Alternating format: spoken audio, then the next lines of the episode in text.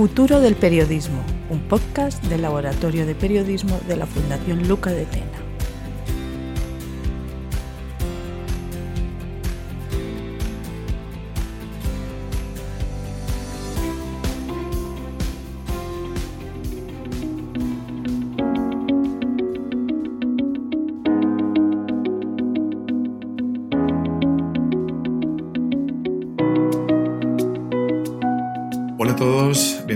Al podcast mensual del Laboratorio de Periodismo de la Fundación Luca de Tena. Como siempre, un cordial saludo de quien les habla, Luis Cucarella, director editorial, en nombre de todos los que hacen posible estos podcasts de la colección Futuro del Periodismo, porque de eso tratan, de intentar anticiparnos a las tendencias y detectar las necesidades que marcan el futuro del periodismo, tanto el de mañana mismo como a más largo plazo.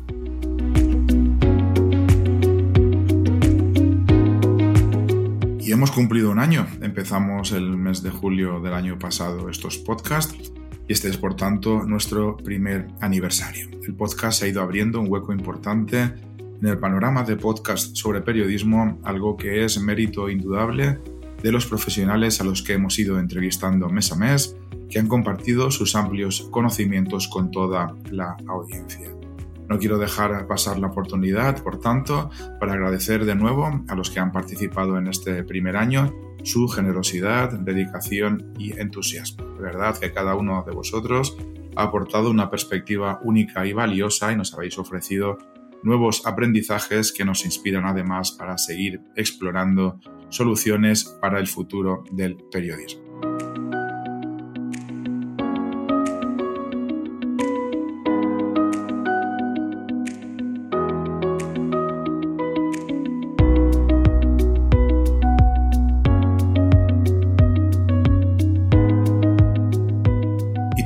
Con el elevado nivel de los invitados, este mes contamos con uno de los mayores especialistas en explorar la propensión a pagar por una suscripción a un medio informativo digital como es el profesor Manuel Goyanes. Enseguida damos paso a la entrevista con Manuel Goyanes, pero recordamos antes que el podcast regresará con normalidad en septiembre tras el parón vacacional, pero que en el laboratorio de periodismo se seguirán publicando periódicamente reportajes y análisis que ayuden a arrojar luz sobre el periodismo también en este mes de agosto. Lo dicho, mil gracias a todos por seguirnos mes a mes y vamos con la entrevista.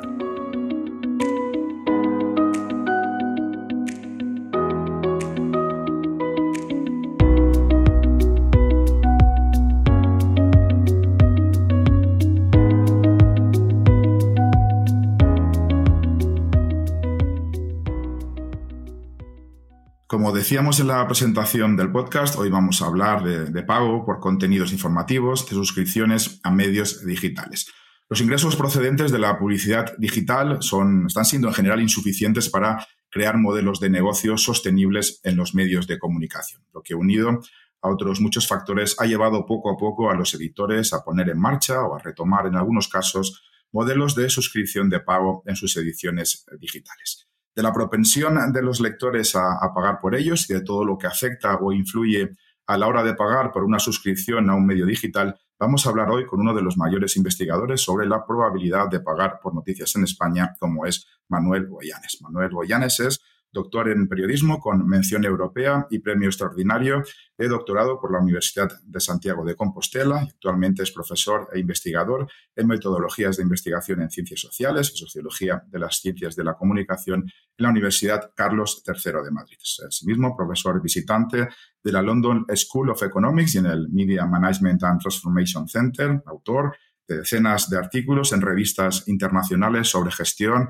y sociología de la empresa informativa y sociología de las eh, ciencias de la comunicación. Sus trabajos han sido publicados en revistas como Journalism, International Journal of Communication, International Journal of Media Management, Journalism Practice o El Profesional de la Información. También es revisor para más de 30 revistas nacionales e internacionales. Manuel, es un verdadero placer tenerte aquí en el podcast. Muchísimas gracias por compartir tus conocimientos con los oyentes. El placer es mío, eh, Luis. Muchísimas gracias por, la invitación. Espero estar a la altura. Por supuesto. Manuel, para, centrar un poco el, marco de, la conversación, dos preguntas iniciales. Luego iremos desglosando y profundizando en algunos aspectos, pero la primera pregunta, a grandes rasgos, eh, ¿qué determina la, propensión a pagar por noticias o a contratar modelos de suscripción de periódicos digitales? Porque entiendo que es un cúmulo de elementos con diferente, diferente peso específico cada uno de ellos. Eh, exactamente, o sea, yo creo que lo has eh, resumido bastante bien. Eh, no se podría decir que hay un factor único, ¿no? Es decir, por ejemplo, una persona que ya paga por un periódico impreso, pues obviamente tiene también más probabilidad de pagar por uno online. Una persona que tiene interés en las noticias, por ejemplo, que está interesado, que se informa en cualquiera de sus formatos, pues también va a tener más probabilidad de, pagar por, noticias online dos cuestiones que yo creo que, bajo mi punto de vista, son fundamentales y que quizá han sido poco teorizadas o, explicadas en la literatura. Pues es un constructo que nosotros hemos trabajado en los últimos años, que es el constructo de eh, una, la actitud, ¿no? Un constructo llamado em, cultura de lo gratis, que básicamente es una actitud, ¿no? Es una actitud general hacia, hacia la información como un bien de servicio público que la gente o, la mayoría de consumidores pues da por hecho que debe ser gratuito. ¿Y por qué lo da por hecho? Pues precisamente por décadas o años, en este caso, de consumo gratuito. Entonces, esa precisamente actitud, que es eh, una actitud pues, de, muchos años y que es difícil, por lo tanto, de modificar, es la que mm, de alguna manera influye determinantemente no en que la gente esté dispuesta a pagar, sino más bien en todo lo contrario, en que la gente no pague. Dicho esto, eh, desde, el, desde el inicio, el surgimiento de las redes sociales, esto ha, ido un poco modificándose. ¿Por qué? Porque muchas, muchas personas eh, no solo consumen redes sociales pues, para estar en contacto con sus familiares, para estar en contacto con sus amigos, sino también para mantenerse informado. Es de aquí donde surge también el consumo lo que se llama o lo que se ha autorizado como eh, consumo incidental, ¿no? Es decir, tú estás viendo eh, pues cómo le va a tu, a tu tía o cómo le va a tu amiga o a tu amigo los estudios y de repente te surge una, una, una noticia pues de cualquier periódico nacional. Y ahí, pues en ese momento ya es cuando el lector pues se enfrenta a esa decisión de continúo, pincho, no pincho. Si pincha, pues si tiene un muro de pago, pues le llevará al muro de pago con lo cual ya se confronta con, esa, con la idea del pago, pero lo que sí hemos visto, y es una, yo creo que bajo mi punto de vista, una contribución fundamental para, eh, para entender mejor cómo funciona esto del pago, lo que sí hemos visto es que las personas que más incidentalmente consumen información o las que más eh, intencionalmente consumen información en redes sociales, a la larga más disposición a pagar eh, o más intención a pagar por contenido digital lo que dice o de lo que inferimos que eh, pues, eh, las, empresas informativas tienen todavía un amplio campo para, establecer sus estrategias allí y convencer a, las personas de pagar por, su, por sus contenidos. Ahora profundizamos en algunos de esos elementos que me parece importantísimo, pero para acabar de centrar el marco de, lo que es el, la propensión de pagar. la segunda pregunta era mm, que tiene que ver un poco con la evolución que ha habido en España. En uno de los estudios que hiciste en el año 2017, concretamente, más en este caso, con, si no recuerdo mal, con Alfonso Vara Miguel, que estuvo el mes pasado justo con nosotros en este podcast, se apuntaba, entre otras conclusiones, que el número de ciudadanos dispuestos a pagar por información digital en España era realmente escaso. ¿Ha cambiado algo el panorama en España? ¿Los suscriptores que están logrando los medios digitales españoles son ese segmento escaso que había y el tope o el techo está cerca? ¿O hay algún factor nuevo o alguna nueva investigación que nos haga ser más optimistas en España? O sea, yo creo que las, empresas de comunicación deben ser optimistas en cuanto al porcentaje, porque si hemos, o sea, observando la tendencia en los últimos años, la tendencia siempre ha, ido, siempre ha sido a ir a más. Es decir, no hemos detectado ninguna, ningún patrón que nos indique que pueda ser lo contrario, que llega un estancamiento o incluso que llega un retroceso. Todas las evidencias que nosotros tenemos es que cada vez más gente va a, pagar, pero no es porque tengan más intención o porque quieran consumir más y mejor, sino porque quizá eh, no le queda alternativa. Es decir, eh, muchas de las organizaciones periodísticas, periodistas, de, de periódicos, perdón, que hay hoy en día, pues han tomado la decisión de, pasarse al pago. Y esto, pues en muchas ocasiones lo que, lo, que, lo que quiere decir o lo que empuja es a muchas personas a pagarse si quieren tener acceso pues a su, a su periodista de cabecera, a su artículo de opinión. Es decir, también lo que hemos detectado es que muchas veces eh, la gente obviamente no está tan dispuesta a pagar o no tiene en su cabeza ¿no? el, pagar por información, pues lo que se llama como commodity, ¿no? toda aquella información procedente de, eh, sin desprestigiarlas, ¿eh? pues a, agencias, no, lo que quieren pues es información de calidad, información que esto habría que definir qué es calidad, pero bueno, lo que está más cerca de la calidad es una, es una información hecha por un, por un periodista de prestigio, por un periodista que sabe manejar bien eh, los códigos del periodismo, del periodismo, por un periodista que controla o que eh, te da una perspectiva diferente a lo que te dan otros medios de comunicación o a la realidad que tú estás acostumbrado a consumir.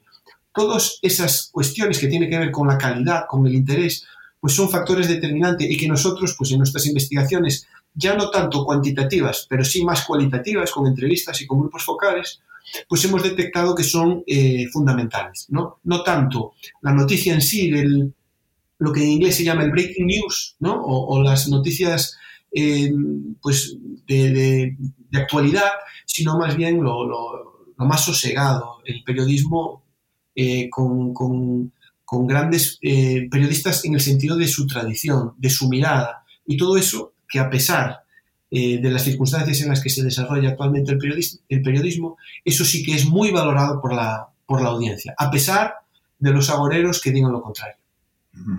Profundizamos, si te parece, en alguna de estas variables que has ido apuntando. Por ejemplo, eh, en muchas investigaciones, incluso en el último Digital eh, News Report, queda patente que la, que la, confianza en las noticias está en, mínimos históricos. ¿Cómo afecta la, la, confianza en las noticias al, pago por un periódico digital? Porque al menos en, en alguna de las investigaciones que ha realizado se apunta que aquellos, y es curioso, ¿no? que aquellos que desconfían de las noticias son curiosamente los que tienen más probabilidades de pagar por información digital. También, ¿qué peso tiene todo esto el llamado efecto tercera persona? ¿no? Si es que en parte explica este fenómeno de que los que menos confían en las noticias son los más dispuestos a pagar.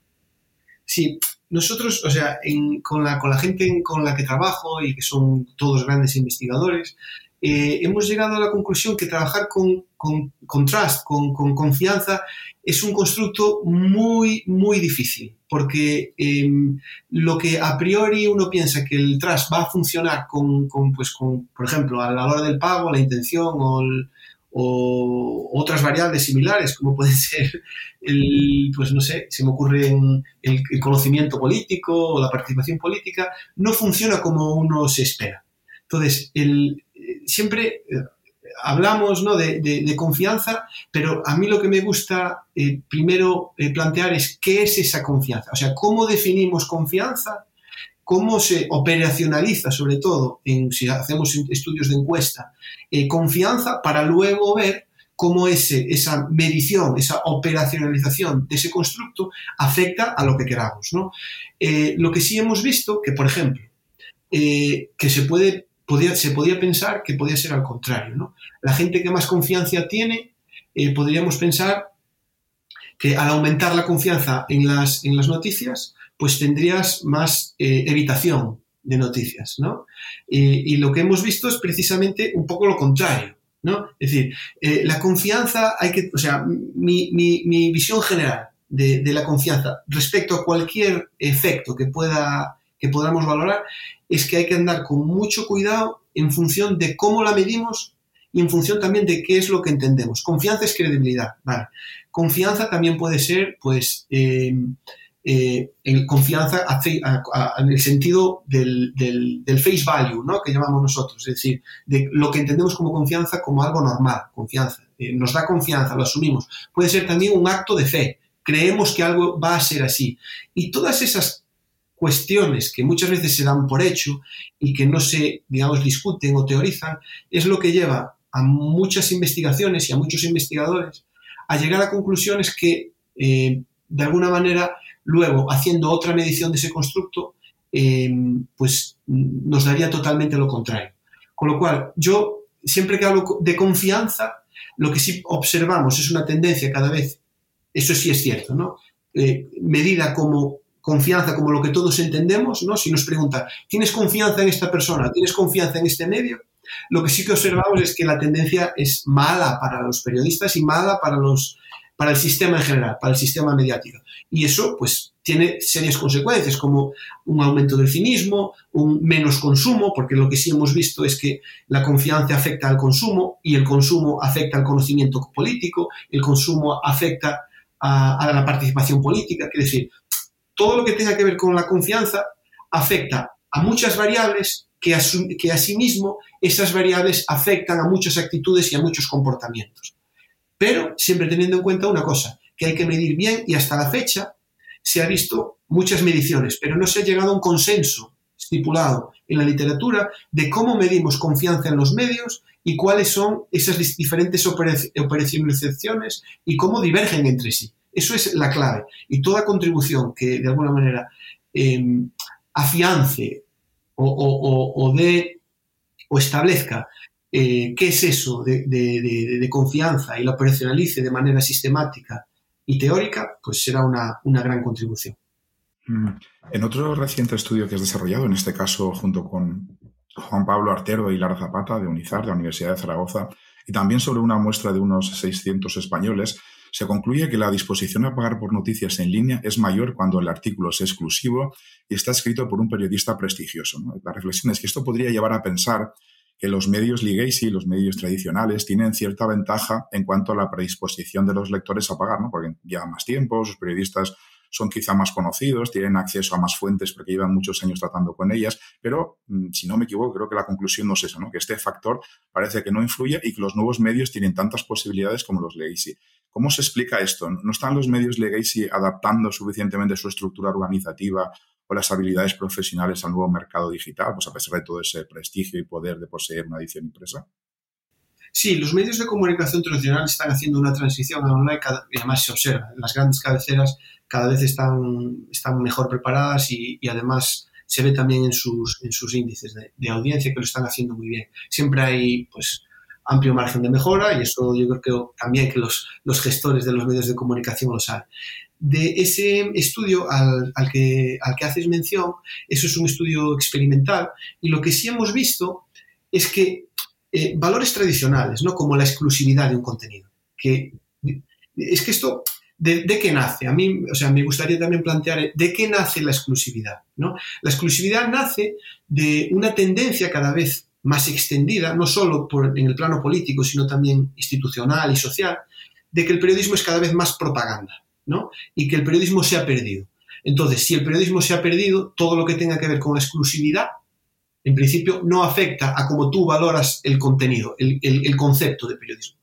Y lo que tratamos en esa investigación es precisamente desmontar esa idea, de que sí es verdad que el periodismo importa y sí es verdad que el trabajo, el, trabajo periodístico importa, siempre y cuando se haga dentro de, un, dentro de, pues, pues dentro de unos valores o dentro de eh, unas prácticas profesionales que, sean, que además la sociedad entiende, que la sociedad valora y que la sociedad reconoce como tal, como puede ser la exclusividad. Es decir, la exclusividad eh, como valor periodístico afecta a la intención de pago precisamente porque los, eh, los lectores reconocen el esfuerzo hecho por los periodistas para ofrecerle una información que nadie tiene. ¿vale? Y eso, obviamente, en un diseño experimental, cuando se le presenta a los, a los sujetos el estímulo de exclusivo, no exclusivo, es así que como lo reconocen. Es decir, las personas a las que, son, a las que están expuestas a un contenido de exclusividad frente a las que no están expuestas a un exclusivo, eh, de, es decir, a, a las personas que están expuestas a un contenido no exclusivo, lo que sí observamos son unas diferencias estadísticamente significativas. Lo que quiere decir, y esto es un mensaje también para todos los gestores que nos, que nos están oyendo y para todos los eh, periodistas que nos están oyendo, que la exclusividad importa. Importa tanto que, que lo pondría a la par de, digamos, que el, el valor del periodista que inscribe la propia noticia. Es decir, es tan importante la exclusividad como la persona, es decir, el, periodista que la, que la hace. Si juntas esas dos variables y haces una interacción, es cuando ves más cuando está más la gente dispuesta a pagar. Es decir, cuando el contenido es exclusivo y cuando el contenido es eh, escrito por una persona eh, con una amplia trayectoria. Si a eso le sumas un medio tradicional frente a un nuevo medio o native media, eso también pues intensifica esa relación. Es decir, por simplificarlo, ¿cuándo la gente está más dispuesta a pagar? Pues cuando la noticia exclusiva está escrita por un periodista eh, reconocido, es decir, prestigioso, que tenga una amplia trayectoria y que además esté publicado por un periódico o por una cabecera eh, legacy, por una, por una eh, cabecera también tradicional. Si juntamos esos tres factores y los interaccionamos, pues la intención aumenta significativamente respecto a los otros escenarios. O sea que sí que influye positivamente y no como yo pensaba, que sea un legacy a la hora de, bueno, de esa propensión al pago. Ah, perfecto. Parece haber también una, una, percepción, y hablo de percepción porque no tengo datos ¿no? que lo puedan contrastar, de que los precios a, las suscripciones a los medios de comunicación digitales están siendo como, como, muy influenciados por la propia economía de la suscripción. ¿no? Por ejemplo, por las tarifas que han establecido servicios como Netflix. De hecho, sí que hay alguna investigación, en este caso exclusivamente de jóvenes, que apuntaba que el precio estándar que conciben como asumible para un medio de comunicación es el mismo que el de una cuenta compartida en Netflix, es decir, en torno a unos 5 euros. ¿Hasta, ¿Hasta qué punto crees que esta competencia está influyendo en esa percepción, entre comillas, de un justiprecio en la información? ¿Es esta una realidad a la que los editores deben adaptarse definitivamente? Mucho, mucho. yo no tengo evidencias, es decir, nunca he hecho un estudio empírico sobre ese, sobre ese, eh, sobre ese particular. Pero lo que sí he hecho es una investigación reciente sobre la intención a pagar por eh, servicio, por eh, la televisión, por la televisión española, para simplificarlo, ¿no? por, el, sí, pues, el servicio público. Y lo que sí hemos visto es, es que, fíjase, es que las personas que pagan por servicios complementarios como Netflix, como Spotify, como, bueno, pues todas estas, eh, eh, Disney Plus o, bueno, pues Movistar Plus, todas estas, eh, mm, cuanto, cuanto más la gente paga esas plataformas, menos intención tiene de pagar o de sostener la televisión pública. Es posible, ya, te digo, no, he hecho ninguna investigación, lo que sí tengo es reciente un estudio de un, de un, de un investigador inglés que lo que había dicho es todo lo contrario. Es decir, que en cuanto a la prensa, es decir, todos, cuanto más pagas por servicios de información o de entretenimiento, más pagas o más probabilidad tienes, digamos que están correlacionados, ¿no? El pago por otras, por otras plataformas o por otros medios de entretenimiento ah, y de información eh, está pues, positivamente correlacionado con el pago a la información. Eso es hace eh, pues yo creo que hace seis años o siete años. Yo creo que eso ha cambiado significativamente y la única evidencia que yo tengo hasta la fecha es esa. En cuanto al, al, servicio público de televisión. Eh, sí, seguramente, pues eso, ahí ya, ya, lanzo ¿no? esta limitación o, bueno, este estudio futuro que todos aquellos investigadores que nos estén escuchando que también puedan hacer. Es decir, eh, la gente que paga por, por servicios de información y de entretenimiento a la larga está más o menos dispuesto a pagar por información de, eh, periodística. Sería una buena investigación. Eh, digamos que haciendo, haciendo una inferencia ¿no? de, ese otro estudio que hemos hecho nosotros, pues pudiésemos nosotros llegar a la conclusión que es así. Es decir, que cuanto más se paga por información eh, de Netflix o cuanto más estés suscritos a otros, otras plataformas, menos vas a estar, porque es además una ley económica todo lo que dedicas a una cosa no se lo puedes dedicar a otra, ¿no? Ese es nuestro razonamiento.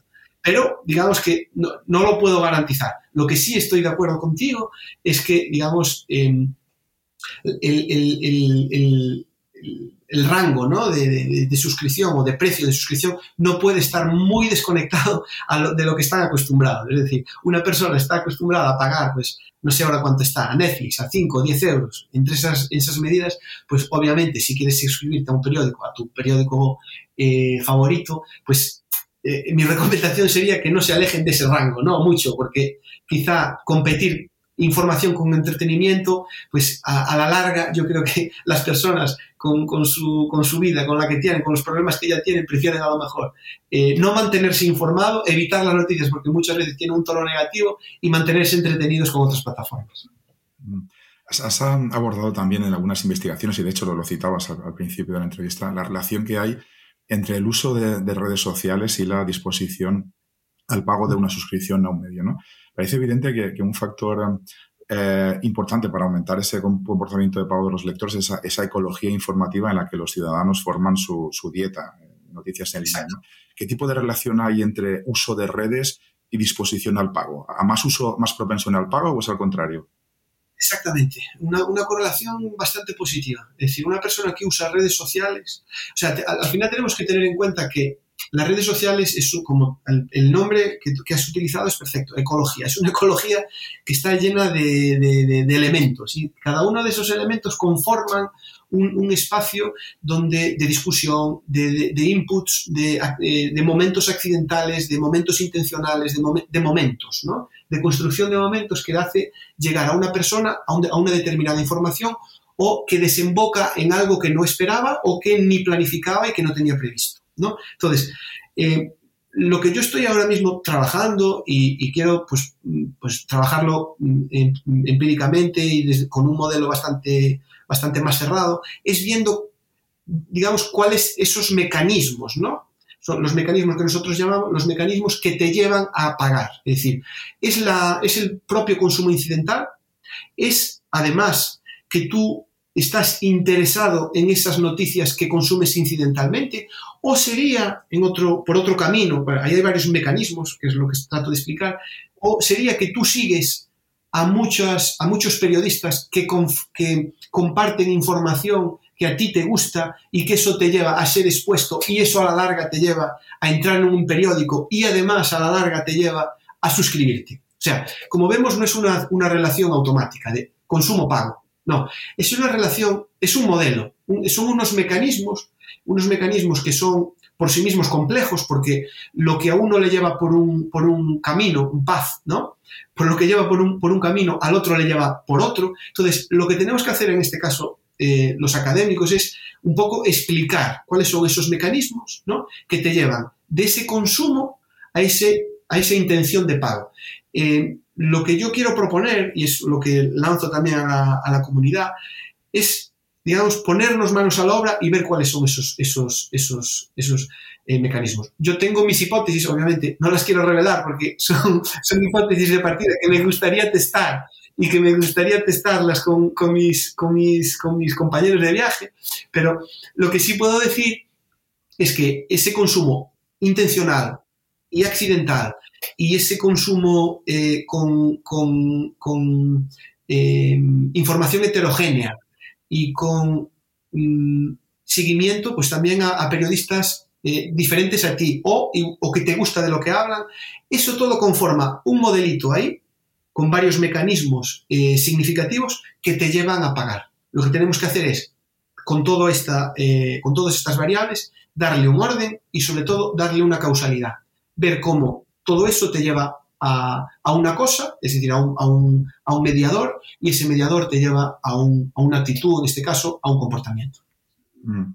entiendo que, también, eh, hablando de lo que serían elementos, no todos los elementos tienen el mismo peso en función de qué tipo de periódico. Por ejemplo, en las investigaciones siempre sale como elemento a favor que inclina al pago el hecho de que se trate de periodismo local o de medios locales, que hay como tres como tres factores, ¿no? que sería pues, la percepción en los lectores de que los medios necesitan apoyo financiero, que creo que sería uno, otro de que los periodistas realmente están comprometidos ¿no? y, comprenden la historia de la comunidad y que los ciudadanos eh, pueden contribuir con sus propias noticias y que tienen, eso determina un poco más la probabilidad de pagar. ¿no? Así que me gustaría, por favor, que, que detallaras un poquito más este caso concreto de la propensión a pago medios locales que también has investigado y cuál es el peso específico de todos estos elementos, porque realmente entendemos desde la Fundación y desde el laboratorio que los, periódicos locales son un elemento fundamental en las democracias y que hay que apoyarlos como sea.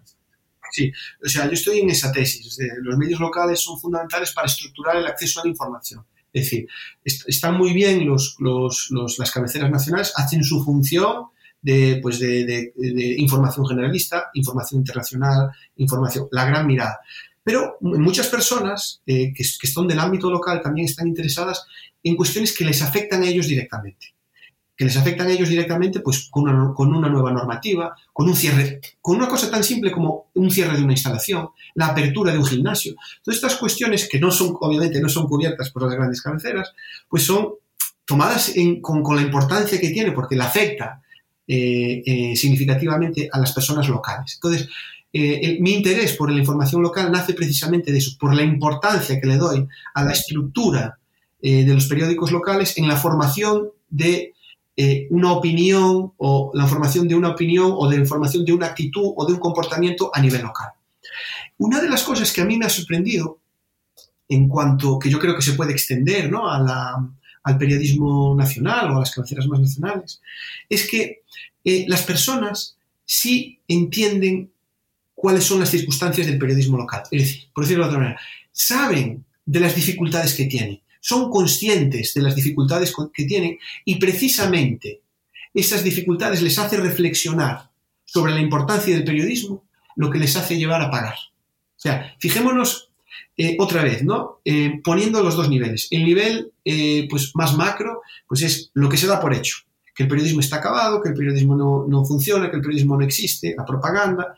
Y luego bajamos, digamos, un poco a la realidad micro, ¿no? de individual, de lo que piensan las personas y de su influencia en su día a día, en sus actitudes, en sus percepciones y también en cómo ven la vida, ¿no? en cómo pues, afrontan la vida y cuáles son pues, sus, intereses.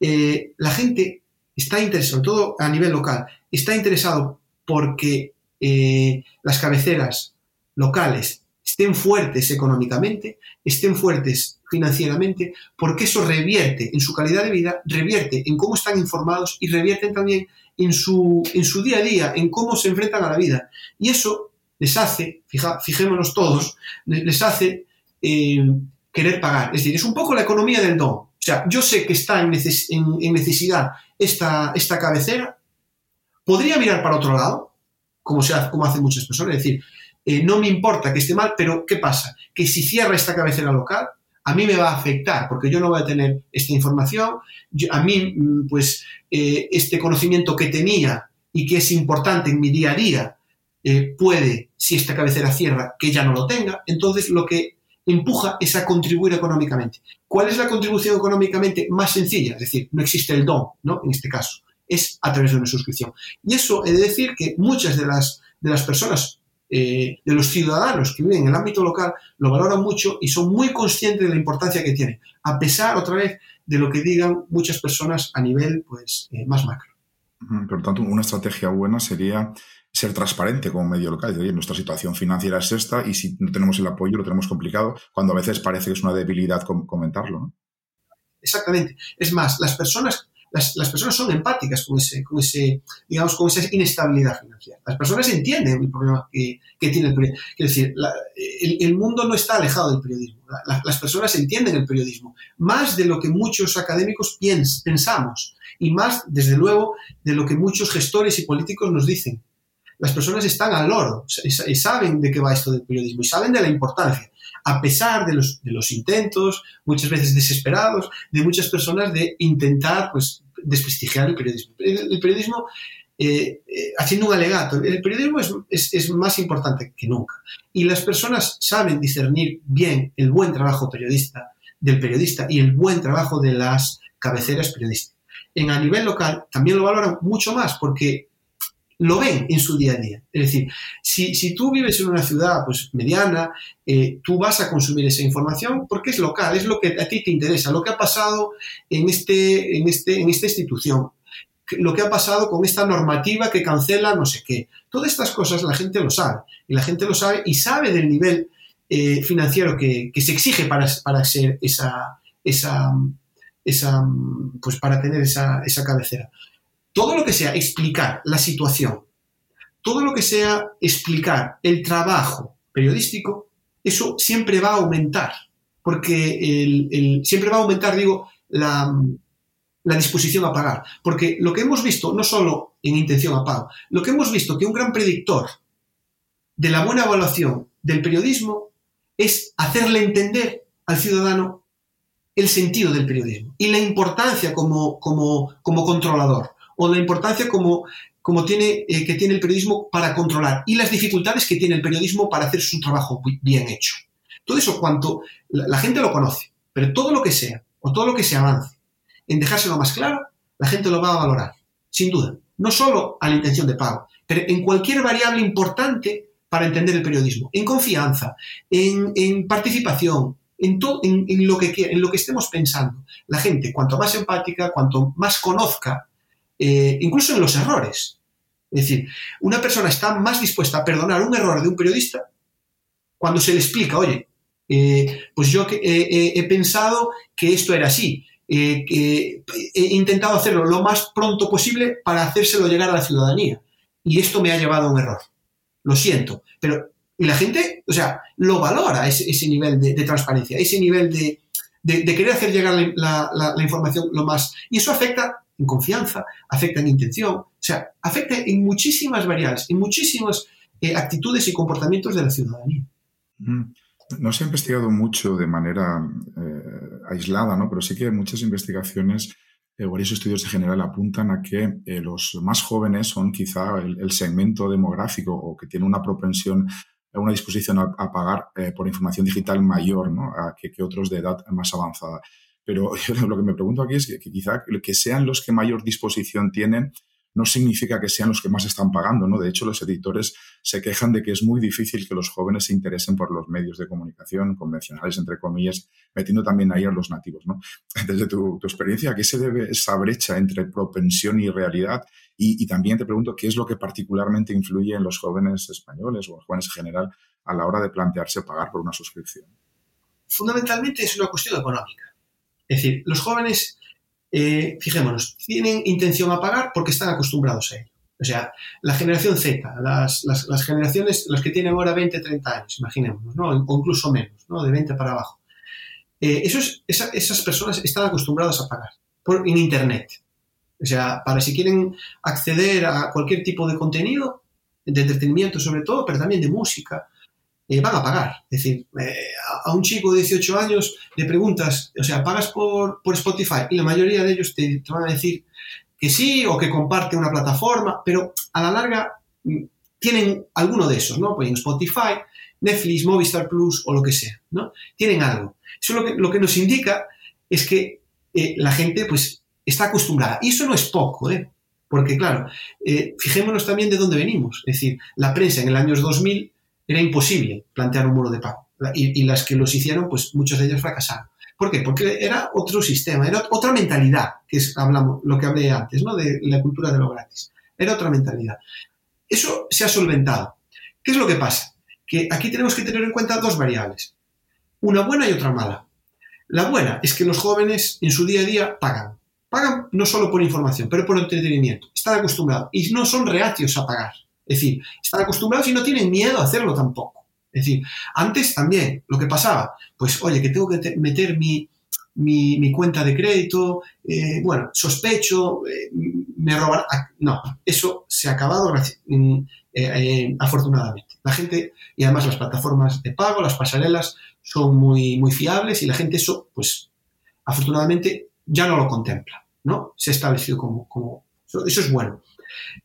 Y es bueno además que la gente pues pague, esté acostumbrada a pagar, sobre todo para los intereses de las, de las grandes empresas. ¿Qué es lo que pasa? Que lo que sí observamos es que los más jóvenes no son los más adinerados.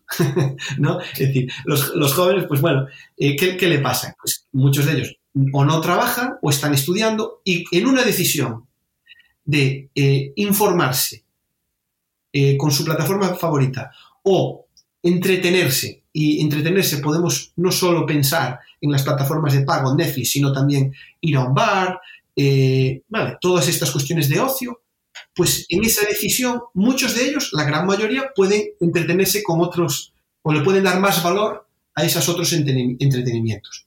¿Qué es lo que pasa? Que a medida que avanzas la edad, generalmente, pues el ingreso va aumentando. Entonces, eh, eh, lo que estamos viendo es que las, las personas que son jóvenes, pero que tienen dinero, ¿no? 30, 40 años, son las personas que, digamos, el target, ¿no? Más, más propenso a pagar, precisamente porque eh, pues ya tienen otros intereses, a lo mejor ya no, ya no piensan tanto en salir o ya no piensan tanto en gastar su dinero en, cosa, en otras cosas y ya pues le dan más valor a informarse.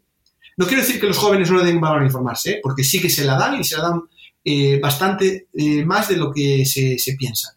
Pero digamos que la condición la condición de economía y edad ahí interaccionan y muchas veces pues eh, lo que pasa es que es verdad que los más jóvenes están más dispuestos a pagar, pero al introducir la economía ya pues un poco se desacelera esa, esa propensión. Te, traslado una reflexión que a veces hacen los, editores y desconozco realmente si hay algún tipo de investigación que haya abordado este tema, pero los editores se enfrentan eh, en el día a día con los comentarios de, algunas personas que dicen, es que yo nunca pagaría por información, pero estoy abierto a eh, suscribirme por otros servicios premium que me puedas ofrecer. ¿eh? Entonces, no sé si este es el caso, por ejemplo, de Cooking o del Games o del New York Times, y pueden ser significativos. ¿Tú crees que, podrían estos servicios premium ser una opción viable para aumentar la propensión al pago en, la industria, sobre todo porque hay gente que jamás pagará por las noticias o que es muy difícil que paguen por ellas? Eh, o sea, no, tengo una respuesta categórica de sí o no. Yo tengo una, opinión informada, ¿no? Mi opinión informada es que el periodismo o las cabeceras se basan en periodismo. Y todo lo que tengan a mayores que es lo que se ha pues, explicado como servicios complementarios. ¿no? Y, pensemos en el, servicio complementario que, digamos, ha sido siempre el más interesante, que es el crucigrama, ¿no? o la sopa de letras, o, o, incluso todos estos juegos que hay en los periódicos. Eh, la pregunta es entonces, ¿la gente pagaría por los crucigramas y no pagaría por el periódico que está leyendo? Yo, yo lo tengo claro. La respuesta es no. O sea, el servicio, digamos que la, proposición de valor es el contenido que ofrece. Y luego, el envoltorio, ¿no? Digamos, el regalo, pues tiene que venir bonito, ¿no? Y tiene que venir pues con servicios complementarios basados en entender a tu audiencia. Es decir, si tu audiencia está interesada en servicios complementarios relacionados con la economía, pues dale eso que pide. Pero eh, eso, eso es como un servicio complementario que asenta la suscripción, pero que nunca la empuja, por decirlo así. ¿vale? Esto es mi, mi, mi, pues valoración de, esto. No creo que el Wall Street Journal, por ejemplo, base su estrategia de suscripción en la oferta de LexisNexis o el buscador de no sé qué. No, Wall Street Journal pues, ofrece su, su contenido, su proposición de valor es la que es, que es ofrecer eh, contenido económico de calidad y con grandes expertos y que conocen muy bien la economía del mundo y que además, y que no es poco, es decir, además de eso, ofrecen servicios complementarios que de alguna manera hacen de la oferta un paquete muy atractivo, muy atractivo para las personas que están interesados en eso. Es decir, es un servicio complementario que apoya, digamos, de, alguna manera la oferta principal, pero no es en sí lo que empuja al lector a pagar. Nos quedan, tres preguntas antes de entrar en las dos finales, que es un poco más de metodología y conclusiones, y quería que profundizáramos un poquito en lo que son los, eh, los factores, ¿no? Porque hemos hablado, bueno, es lo que son los estudios de propensión al pago suelen dividirse en los factores actitudinales de los que hemos hablado ya, pues la confianza, la independencia percibida, luego también pues esos factores conductuales, ¿no? que también hemos, hemos, hablado, como el uso de las redes sociales, pero también están las características sociodemográficas. ¿no? Hemos hablado efectivamente de la edad, en el caso de los jóvenes, pero me gustaría que nos, explicaras un poquito, nos explicaras un poco la incidencia de otras características. ¿no? Por ejemplo, el sexo. ¿Están más dispuestos a pagar los hombres o las mujeres? ¿O la orientación política? ¿Más dispuestos a pagar los de izquierdas o los de derechas? ¿Hay algún estudio al respecto, alguna percepción sobre ello? Eh, sí, eh, esto enlaza con, la parte de metodología. Nosotros eh, no hemos hecho nunca, o sea, lo que hemos visto es que, por ejemplo, los hombres tienen más disposición a pagar por información nacional y las mujeres más dispuestos a pagar por información local. Aquí puede haber muchas teorías, pero bueno, tampoco sé qué fiables son esas teorías. Solo puedo dar el dato, la significación y más que ofrecer pues una explicación post-hoc. Mm, a, nivel, a nivel operativo, nosotros lo que trabajamos con los demográficos suelen ser como controles. Es decir, nosotros eh, trabajamos con las variables de interés, que son esas que has mencionado, actitudinales, de comportamiento, y luego controlamos, ¿no? O sea, con el mismo nivel de ingresos, cómo afecta la calidad a la intención de pago. Con el mismo nivel de educación, cómo afecta eh, pues, eh, la, cultura de lo gratis al pago, ¿no? O sea, eh, eso, eso es, digamos, nuestra orientación. ¿Por qué? Porque, digamos, que eh, a la hora de la publicación, ya es un sentido más práctico, no, están tan, no se está tan interesado en factores demográficos, sino en ver la, foto grande, ¿no? Eh, a, nivel, a nivel explicativo, pues lo que hemos visto, pero esto es una, también una cuestión bastante, bastante de cajón, ¿no? Que es las personas más educadas, las que tienen más nivel educativo, las que tienen, pues, máster, doctorado, todo esto, pues eh, están más dispuestos a pagar. Es decir, la, educación importa y también el nivel económico, como no puede ser de otra manera. em, cuanto más o sea, cuanto más ingresos mensual tienes, eh, pues más, digamos, que más manejo tienes para invertir tu dinero en lo que te gusta, ¿no? Y dentro de eso que te gusta, pues está el periódico, el periodismo. Entonces, eh, cuando juntas esas dos variables, de nuevo, las interacciones, la educación y, los ingresos, pues más intención. Es decir, los más educados, los que más dinero ganan, pues más van a pagar. Eh, si esto lo sumas, que eres hombre y estás interesado en la, información nacional, pues seguramente sea el prototipo, el, perfil, el target de muchas, de muchas compañías, no sé. Eh, más o menos eso es lo, lo que nosotros podemos decir con las evidencias que tenemos. La, penúltima que te decía que un poco de metodología, pero eso de metodología eh, entre comillas, ¿no? Muchos editores son conscientes del problema, de que no llegan a los niveles de suscripción que serían deseables y saben que es necesario realizar investigaciones dentro de los medios, en este caso concreto. Pero no siempre tienen clara cuál puede ser esa metodología, cómo establecer una investigación interna que les permita saber esas razones que afectan a la propensión al pago o cómo mejorarlas. ¿Alguna sugerencia o planteamiento que puedan llevar a cabo los editores desde un punto de vista de metodología de investigación interna, en este caso concreto? O sea, a mí el que más, el que más sentido me tiene eh, yo diría dos. Uno es análisis del Big Data, o sea, ellos tienen que tener bases de datos grandes de, actitudes y de, sobre todo de comportamiento. O sea, eh, me imagino que las grandes cabeceras tienen información del tiempo que pasan leyendo una noticia, del tiempo que, pues que, cuántas noticias leen, qué periodista es el más leído, eh, todas esas cuestiones. O sea, todas esas cuestiones, si las pones en su conjunto y le da sentido desde un punto de vista estructural, porque al final esos datos son desestructurados, ¿no? Son información de muchas variables juntas que un investigador experto en Big Data pues tiene que darle sentido y decirle al, pues en este caso al gestor, mira, esto es lo que he visto. Con, con, esta paleta de elementos que, que, tú tienes, pero que a lo mejor no has eh, utilizado, yo lo que veo es esto, este es el target, esto es lo que eh, tu prototipo es esto. Entonces tiraría por este, por este lado. Uno, el Big Data, sobre todo, ¿no? de, análisis de, las que yo supongo que lo están haciendo. ¿eh? O sea, no, tengo, no me consta, pero, pero estoy seguro de que lo están haciendo. Y luego, pues, la encuesta. O sea, la encuesta bien hecha, ¿no? Eh, es una fuente pues, inagotable. Claro, si me dices, eh, la encuesta en particular a un medio, pues ahí ya es más, más difícil porque ya hay que como apuntar súper fino, ¿no? Es decir, hay que hacer una encuesta a los lectores de un determinado periódico. Pues hay ese nivel de granularidad seguramente la encuesta no la, no la coja.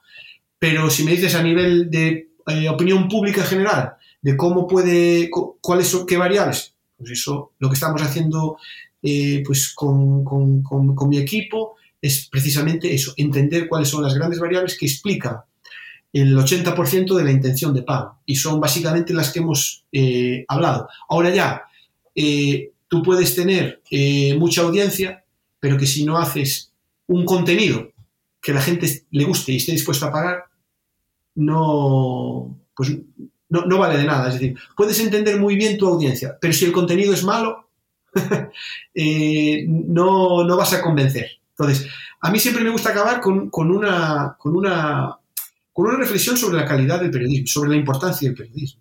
Es decir, eh, la supervivencia del periodismo está ligada a la calidad del periodismo, a lo que hace el periodista, a lo que hace la cabecera, a sus inversiones, a lo que entienda que es buen periodismo. Y pensar o llegar a pensar que el ciudadano está desconectado o no entiende lo que es el buen periodismo es no entender la sociología del pueblo o la sociología de las personas. O sea, las personas sí que saben lo que es un buen periodismo, a pesar de lo que muchos intentan de no, de no, de, parecer, de, decir que esto sí, que esto no. No, la gente lo sabe. Y, eso nos, lo dicen nuestras investigaciones. Es decir, la gente lo sabe y lo valora. Otra cosa que, pues hay muchas, muchas, muchas eh, herramientas de intoxicación, con las fake news y con, bueno, con todas estas eh, cuestiones eh, que son, que son importantes y que tienen efectos eh, determinantes en, la opinión pública. No, no, quiero, mm, no quiero decir lo contrario, pero bueno, siempre eh, tiendo a pensar, en base a, las investigaciones que hacemos, que, que, el periodismo sigue siendo un, un trabajo, una artesanía que tiene un impacto fundamental e importantísimo y significativo en la opinión pública. Pues esa era un poco la, última pregunta que quería hacerte, ya no tanto de metodología, sino de acciones concretas, ¿no? en, función de tu, de experiencia, de toda tu, investigación y qué estrategias o qué acciones concretas eh, crees que sería necesario que los editores impulsaran para eh, que se mejorara esa tasa de suscripción. Has, hablado, por supuesto, de, la calidad percibida, la calidad de los medios. ¿Qué, más se te ocurre así eh, como, como sugerencia para que lo apliquen los editores enfocado a conseguir más suscriptores? Sí, o sea, más allá de lo, de lo que ya se sabe, ¿no? Como calidad, como eh, artículos de opinión bien hechos, información de calidad, exclusividad, todo eso, o sea, los grandes valores del periodismo permanecen en, online. Ahora lo que hay que hacer es venderlo, venderlo de, una, de un modo atractivo y con todas las facilidades para el lector. O sea, las estrategias de marketing que, que se están haciendo de eh, si te suscribes ahora te damos un 70% menos, haciendo paquetes, eso es, digamos que es lo que se demanda, porque además es por donde van los patrones de consumo y por donde van los patrones de la mayoría de plataformas. Es decir, la gente está acostumbrada a, trabajar de esa manera. A nivel ya más, más micro, pues yo diría el uso de las redes sociales. Eh, las redes sociales son una fuente inagotable de distribución de contenido. Eh, sé que muchos, muchos gestores a lo mejor pueden ver a las, a las, a las, em, a las redes sociales como un enemigo. Eso podría ser antes, cuando se distribuía de manera gratuita. Ahora, casi la mayoría de las plataformas, de los eh, periódicos de, de, España, los nacionales, tienen un paywall, tienen una forma de paywall, una forma de mono de pago. Entonces, todo lo que sea distribuir el contenido y exponérselo. Al final es como un buffet, ¿no? Tú vas bajando en tu, en tu Twitter o en tu Facebook y tú vas viendo el buffet y tú vas seleccionando de ese buffet lo que más te gusta, ¿no? Claro, si a ti todos los días te ponen patatas fritas, pues comes patatas fritas. Pero si algún día te dan una ensalada o un, o un, un, plato más elaborado, pues a lo mejor lo pruebas. No quiero decir que lo vayas a comer a diario, o que lo pero a lo mejor pinchas, lo pruebas y dices, bueno, pues le voy a dar una oportunidad y pago. Entonces, todas esas cuestiones, que a mí son las que más me interesan, que son las cuestiones accidentales, ¿no? Eh, son para mí fundamentales, sobre todo con el auge de las redes sociales. No debemos olvidar que muchas de las personas, sobre todo los más jóvenes, eh, se informan a través de redes sociales. Es decir, se consumen información a través, de, a través de redes sociales. Y no tenemos que verla como sospechosas, sino como una herramienta de distribución de contenido que está a la larga bajo un pago. Entonces, bueno, pues es otra forma de vender el producto, ¿no? Y esa forma de vender el producto pues tiene que ser atractiva, tiene que ser, obviamente, planificada, es decir, qué es el contenido que voy a trasladar aquí, qué es, qué, targets o qué personas son las que más pueden, de, alguna manera, eh, ser convencidas, ¿no? De, este, de, esta, de esta información. Y eso es un trabajo que tiene que hacer la, plataforma, ¿no? perdón, el, el periódico, ver cuál es el target, pero sobre todo que la gente tenga acceso, que la gente sea expuesta. Porque, como, como venimos discutiendo, esa exposición puede ser intencional, que la gente, es decir, eh, se levante un día y digo, bueno, voy a ver lo que ha publicado esta cabecera en Twitter, porque la sigue o porque no, pero también puede ser porque un amigo o un tío o, un familiar o un desconocido o una persona que lleva 20 años sin hablar con ella, pues comparte una información y esa persona le parece interesante. ¿no? O sea, toda esa ecología de la información es muy importante y desafortunadamente poco estudiada. Manuel, de verdad ha sido un verdadero honor, un placer tenerte aquí con nosotros, compartiendo tu conocimiento y las conclusiones de tus numerosas investigaciones con nuestros oyentes, periodistas, directivos, estudiantes y la industria de los medios en general. gracias por tu amabilidad y, por supuesto, esta es tu casa para cualquier cosa que necesites no, gracias a, vosotros por pensar en mí para participar en este, en este podcast. La verdad es que me hace mucha ilusión. Muchas gracias, Manuel. Un cordial saludo.